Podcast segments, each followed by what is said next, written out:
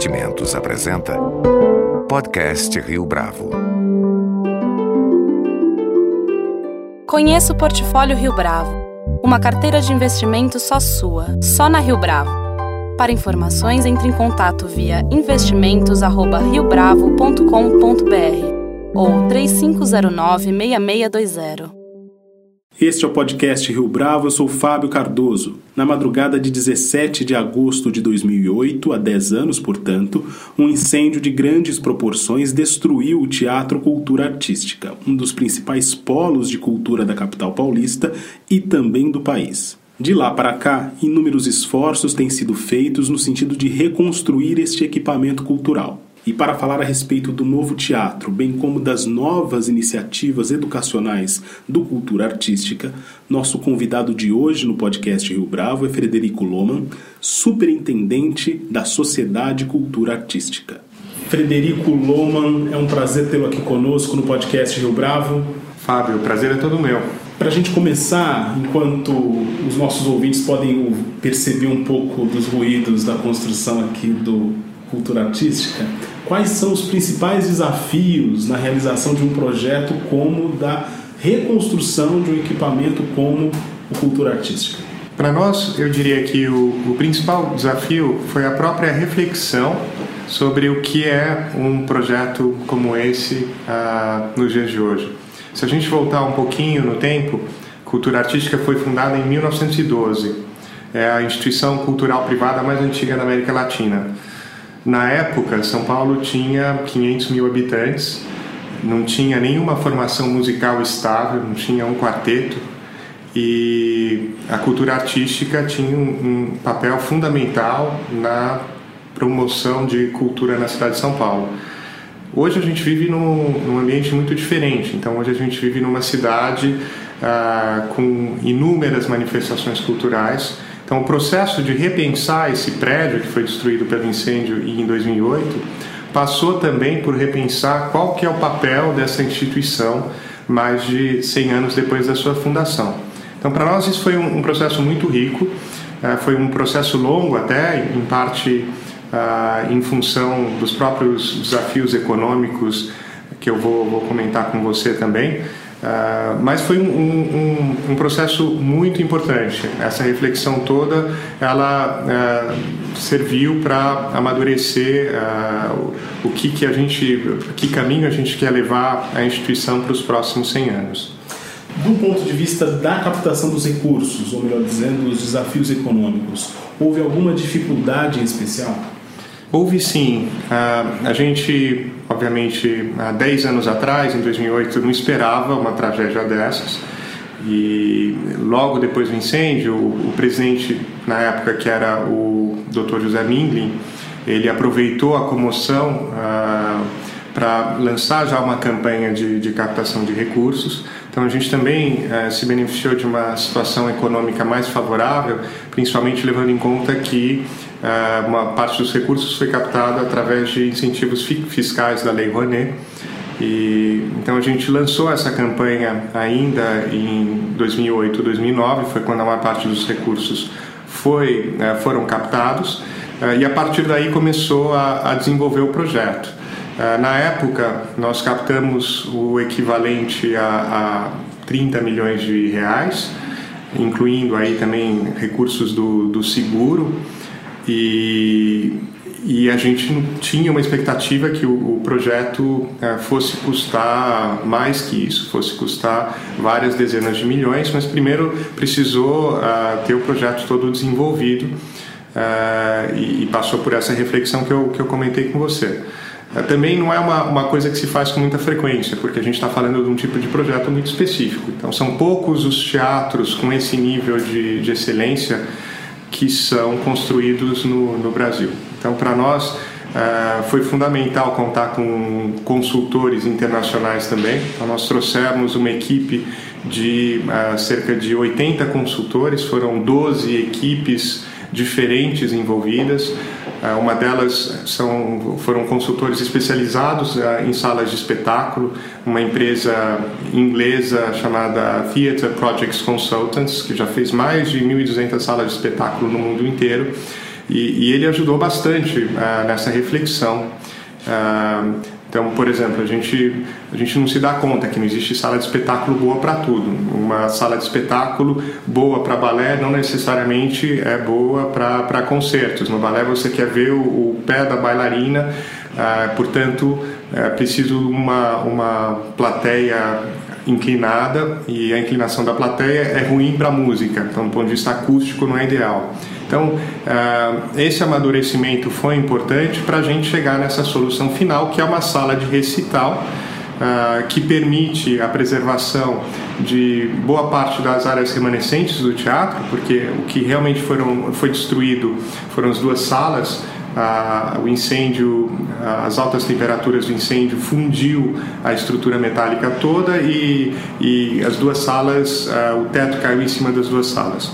Agora, felizmente, toda a parte da frente, inclusive o painel do de cavalcante e os foyers, foram completamente preservados. Então, tudo isso foi possível preservar. O próprio acervo histórico da cultura artística, que tem mais de 100 anos, então a gente tem todos os programas de concerto de tudo que foi apresentado pela cultura artística nesse tempo todo. Uh, tudo isso foi preservado uh, e essa nova sala vai ser uma sala uh, dedicada a recitais. Então vai ser um equipamento que não existe ainda na cidade de São Paulo. Então uma sala com capacidade de um pouco mais de 750 lugares metade da, da Sala São Paulo e que vai apresentar todo tipo de manifestação musical. A gente tinha a Sala São Paulo para grandes orquestras, a nossa sala vai ser focada em grupos menores, de até 60 músicos, mas não só música clássica, também jazz, música popular, é, como eu falei, várias manifestações musicais. Essa expertise que veio de fora, que vocês buscaram reflexão e, de certa forma, consultoria, elas ela também ajudou nesse processo de pensar um novo perfil de sala de espetáculo, no caso de recital, como você mencionou? Ajudou muito. É, no fundo, foram alguns fatores que, que nos levaram a essa decisão, é, muito com auxílio da, da, desses consultores. O, o primeiro deles foi pensar qual é a principal atividade da cultura artística. Então, se a gente for olhar na nossa história, as peças de teatro, que eram uma das coisas muito conhecidas da, da, do antigo cultura artística, elas eram, na verdade, uma atividade de aluguel. Então, a cultura artística ela promovia os concertos e alugava a sala uh, ao longo do ano, era uma fonte de receita para as peças de teatro. Isso dito, hoje na cidade tem centenas de uh, salas de, de teatro e a gente se deu conta que não faria sentido uh, mais uma, ainda mais pensando no, no, no, uso de, de, aluguel e pensando também ah, que o, o, uso como teatro conflita com o uso de música. Então, o fato de você ter um, uma boca de cena, o, o, som escapa, enfim, tem, tem uma série de fatores técnicos ah, que, que são conflitantes. Então, primeira, primeira decisão: 80% do que a cultura artística produziu ela mesma nesses 100 anos foi música de câmara. As orquestras são uma exceção, você trazer uma orquestra para o Brasil é sempre um esforço enorme. A gente sempre trouxe duas, três orquestras no máximo por, por ano. E para isso já existe a Sala São Paulo, que é uma das melhores do mundo. Ao mesmo tempo, São Paulo não tinha uma sala de música de câmara. Então, ao mesmo tempo, a gente pensa a, a, cultura artística também de uma forma integrada, oferecendo um tipo de equipamento que não existe ainda na cidade.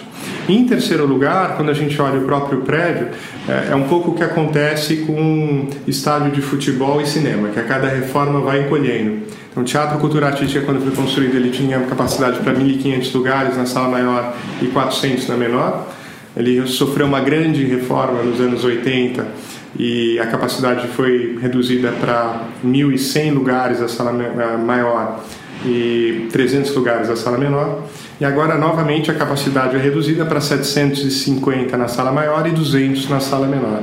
Com isso, aqueles antigos foyers que ainda estão lá uh, passam a atender de uma forma muito mais confortável o público, porque as necessidades de hoje são diferentes do que eram naquela época. Hoje todo mundo espera ir num espetáculo, poder sentar confortavelmente, ter bares confortáveis, e tudo isso vai ser oferecido no, no novo projeto, com banheiros, com, enfim, a mesma coisa em relação ao, aos próprios artistas. Toda a retaguarda de palco foi pensada para oferecer as mais modernas condições para os artistas essa redução do público ou da capacidade do público tem a ver com questões de segurança ou do próprio perfil do cultura artística, do novo cultura artística que vai estar disponível para a audiência?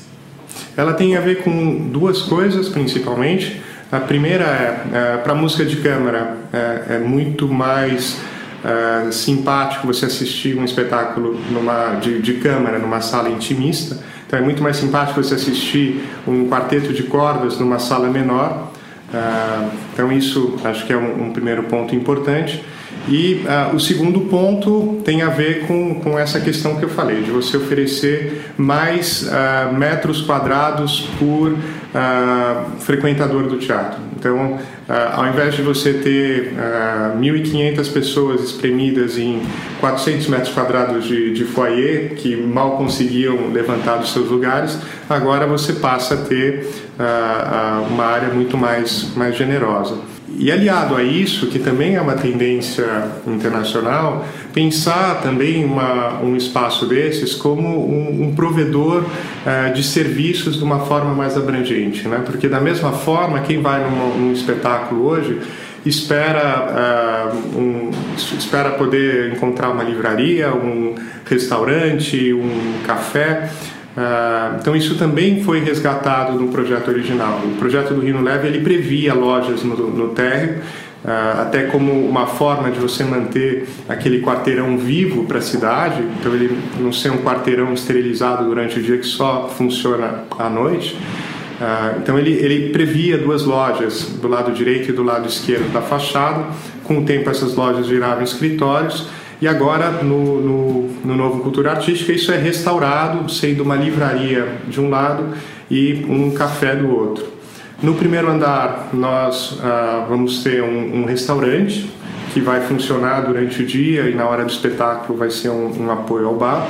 E também o novo prédio vai sediar um novo instituto que a cultura artística está desenvolvendo para sediar todas as atividades educativas que também foi uma, uma questão que a gente ah, ah, fez parte dessa reflexão nossa né, nesses, nesses 10 anos. Ah, nós nos demos conta que seria importante que a, a cultura artística fosse mais atuante no, nesse lado educativo, seguindo tendência de, de várias instituições parecidas uh, no exterior. Um dos exemplos que eu gosto de citar bastante é o, é o Carnegie Hall. O Carnegie Hall, alguns anos atrás, uh, desalojou uh, os escritórios todos de aluguel que eles tinham no, nos últimos andares do prédio no, em Nova York e transformaram aquilo num instituto educativo.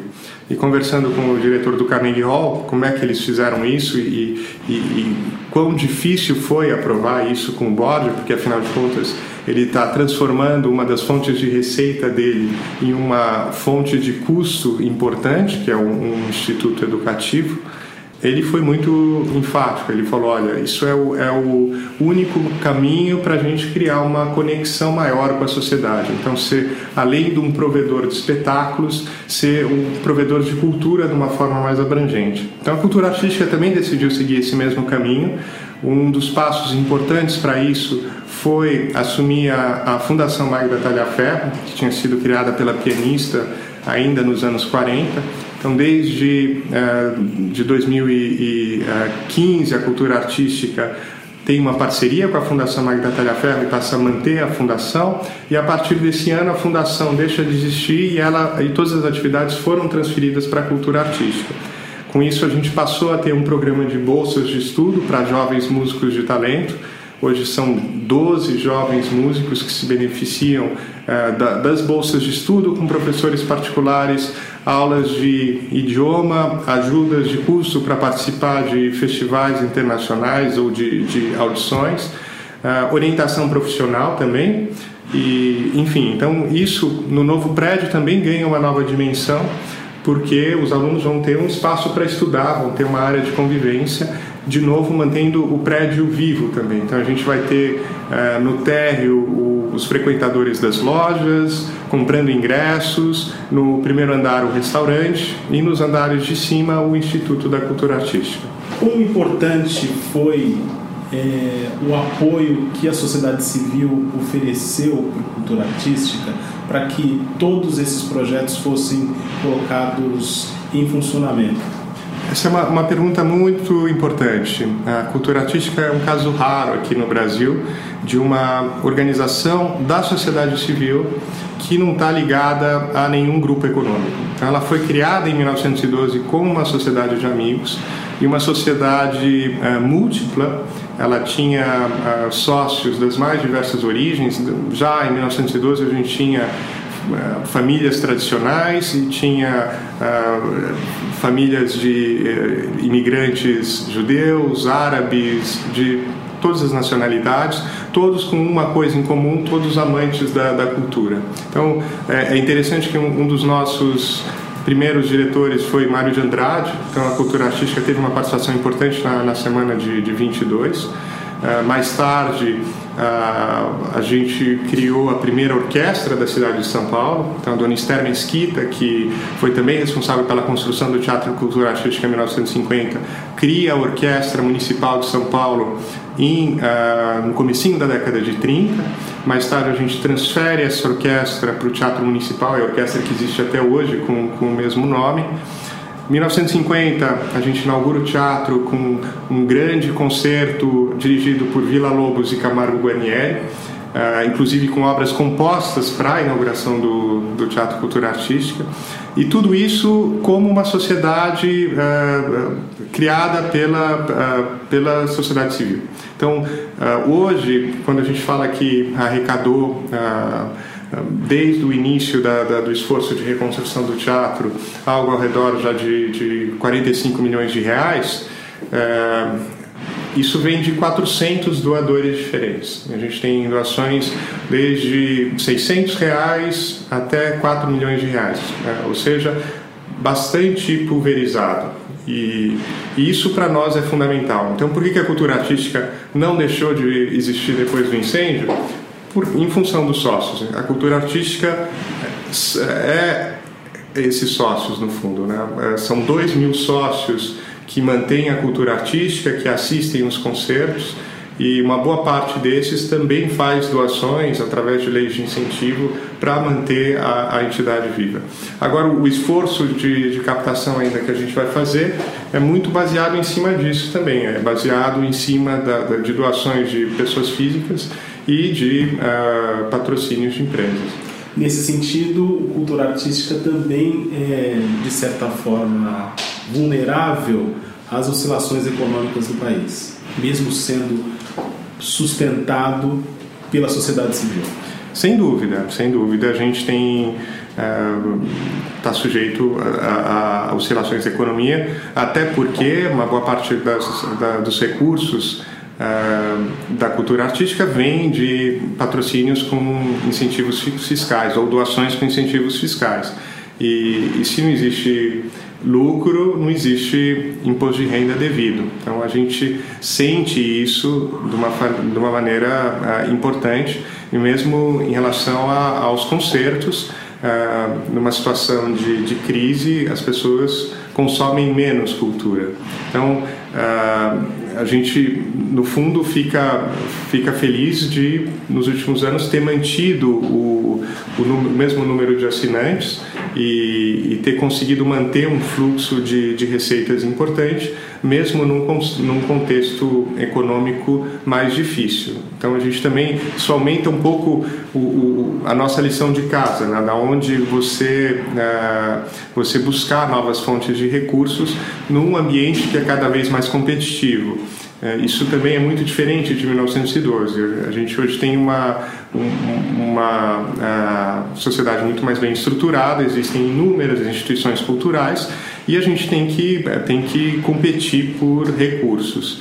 Eu acho que a melhor, a, a melhor forma, no fundo, e é, e é, isso que a gente tem focado nos últimos anos, é a excelência. Isso é o, o foco principal da cultura artística. Então, a gente sempre focou em ter uma programação de excelência a gente foca também em ter uma, uma governança de excelência. A gente percebeu, por exemplo, nesses últimos anos, com todas essas discussões que aconteceram em torno da Lei Rouanet e escândalos em torno da Lei Rouanet, a gente continuou tendo um fluxo importante de, de doações em função da, da nossa governança. A gente tem um, um balanço auditado que é distribuído para todos os doadores. Uh, esse balanço já é auditado há mais de, de cinco anos. Uh, acho que são poucas as instituições que publicam isso e, e, a gente tem bastante orgulho. Uh, e, e, como eu costumo dizer também, não é o fato das pessoas fazerem mau uso da Lei Rouanet que desqualifica a lei, que é fundamental para a manutenção da, da, da cultura no Brasil hoje. Parece existir já um público sedimentado no tocante à audiência que frequenta as casas de concerto em São Paulo as suas respostas trataram disso ainda há pouco. Como é que vocês pensam essa questão da formação do público daqui para frente? A questão do público é muito interessante. O, o público, quando eu comecei a trabalhar na cultura artística ah, em 2011, eu era antes eu era assinante, fui assinante dos, durante muitos anos e eu substituí o, o antigo responsável que tinha ficado na minha posição mais de 30 anos. E foi a primeira pergunta que eu fiz para ele. Eu perguntei se ele não ficava preocupado com a renovação do público, porque a gente via muita gente mais velha. E ele foi um pouco sarcástico e me disse uh, que no fundo os velhos se renovam. E mas acho que não é, não é exatamente isso. Eu, depois de sete anos à frente da cultura artística, eu percebo que cada vez mais existe um público jovem interessado. E cada vez mais esse público jovem uh, vem de, das mais diversas origens sociais.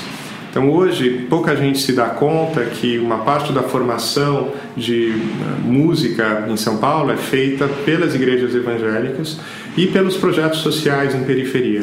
A gente hoje tem uma, um percentual grande do nosso público que vem das igrejas evangélicas e que vem ah, de projetos sociais. Não é necessariamente esse o público que assina e que vai se comprometer com um pacote de concertos ao longo do ano inteiro. É um público bastante exigente também e que vai escolher quais são as atrações que ele quer assistir durante, durante aquele ano. Então, isso para nós é um desafio, isso já é uma coisa que acontece, é uma tendência que acontece a nível mundial. Cada vez mais as pessoas uh, querem ter liberdade de poder escolher o o, que, que elas vão consumir uh, como cultura e a gente tem que estar pronto para dialogar com esse público. Então, cada vez mais uh, é importante estar presente nas mídias sociais e, e ter um conteúdo também que seja atrativo para esse novo público. Você tocou nesse ponto que eu vou perguntar agora algumas respostas para trás. Quais são as características desse projeto relacionado à formação dos jovens músicos. É, qual é o ponto que vocês pretendem alcançar com isso? Uh, o nosso é um dos pouquíssimos projetos em São Paulo focados em excelência. Existem, como eu mencionei, inúmeros projetos de inclusão social através da música. Uh, isso é uma coisa que eu pessoalmente acredito bastante também, mas poucos projetos focados na formação dos jovens músicos de excelência. E, e, hoje, infelizmente, também as oportunidades profissionais no Brasil são, são limitadas e, e, fatalmente a formação desses jovens acaba passando também por uma experiência no, no, exterior. Então, hoje, esse nosso projeto, ele, como eu comentei, tem 12 jovens bolsistas, eles recebem uma formação de excelência, boa parte deles acaba indo para fora para completar a formação deles no exterior. É, então, o objetivo do nosso projeto é exatamente esse. O objetivo do nosso projeto é dar oportunidade a jovens de muito talento é, que é, talvez passem um tempo no exterior, mas que na maior parte dos casos querem voltar para o Brasil e querem também retribuir o, que eles, o que eles receberam. Isso é, é, é importantíssimo. No Novo Teatro também, um dos projetos que nós estamos desenvolvendo é dar oportunidade para esses jovens se apresentarem. Isso é uma coisa comum na Europa e, e aqui a gente tem poucas oportunidades para jovens músicos de, de talento se apresentarem. Então a gente está bolando também algumas séries específicas uh, para esse público e que também vão, vão servir para a formação musical de novos públicos. Ah, então isso, a, ponta do projeto, do nosso projeto, é a formação de excelência e isso se deriva na formação e, na, e, e, na democratização de acesso. Então a gente tem inúmeros programas para democratizar o acesso aos nossos concertos. A gente tem uh, programas de masterclass. Hoje praticamente todas as atrações que são apresentadas pela cultura artística desenvolvem algum tipo de atividade socioeducativa, seja ela um, um concerto gratuito. Uh, a gente tem feito vários concertos em parceria com o Auditório Ibirapuera, no Parque do Ibirapuera, seja elas masterclasses, como eu falei, seja elas ensaios abertos, uh, concertos nos céus e, e, enfim, então isso tudo pensado de uma maneira integrada, uh, o concerto e as atividades educativas. Uma última pergunta. A gente passou ao longo dessa entrevista com as obras aqui é, em frente, né, exatamente no Teatro Cultura Artística. Ah, qual é a sua expectativa em relação ao cumprimento do cronograma? É boa ou não é tão boa assim? Eu sou, eu sou otimista e acho que todo mundo que trabalha com cultura no Brasil tem que ser um pouco otimista. Eu queria lembrar que quando a gente iniciou o processo de captação de recursos em 2009, o projeto estava enquadrado num artigo da Lei Rouanet que não dava 100% de isenção fiscal, dava entre 30% e 80%. E mesmo assim a gente foi capaz de, de arrecadar os valores que eu mencionei. Hoje, a segunda fase de reconstrução ele está uh, enquadrado no artigo 18 da Lei Rouanet, que dá 100% de isenção fiscal. A gente tem um projeto desenvolvido com excelência. Vai ser o primeiro primeira sala de espetáculo na América Latina com certificação LEED. Uh, a gente tem uh, uma governança de, de primeira linha. Então, eu só posso crer que se lá atrás a gente recebeu esse voto de confiança tão grande, ainda sem ter um projeto em mãos, uh, em cima do que representa a história da cultura artística, uh, hoje, com o projeto já amadurecido e com uh, as propostas amadurecidas de tudo que a gente pretende fazer nesse, nesse novo espaço, Uh, só posso ser otimista e imaginar que a gente vai levantar esses 60% de recursos que ainda faltam nos próximos três anos. A campanha está sendo lançada agora, na verdade, então a gente ainda não, não tem o, o resultado de, de, como vai ser essa, essa segunda fase de arrecadação de recursos. Uh, mas eu sou, eu sou otimista sim. E se for necessário, a gente já previu no contrato com a, com a construtora uma extensão do, do prazo, então, uh, se for necessário, a gente faz uma pequena interrupção entre a primeira e a segunda fase para uh, ganhar um pouquinho mais de fôlego. Então, cronograma, tudo dando certo, 2021 está pronto. pior dos casos, a gente atrasa um aninho e 2022 está pronto. O valor total orçado qual é? Então, o, o valor total é, ficou perto de né, 106 milhões de reais e isso inclui já uma, uma, uma pequena sobra para uh, um fundo de um fundo patrimonial, um endowment que a cultura artística criou, que vai permitir que a, a, a instituição tenha uma independência financeira uh, nos próximos anos. Frederico Loma, muito obrigado pela sua entrevista, pela sua participação aqui no podcast Rio Bravo. Obrigado, Fábio. Com edição de Fábio Cardoso e produção visual de Denise Barreto, este foi mais um podcast Rio Bravo. Você pode comentar essa entrevista no SoundCloud, no iTunes ou no Facebook da Rio Bravo.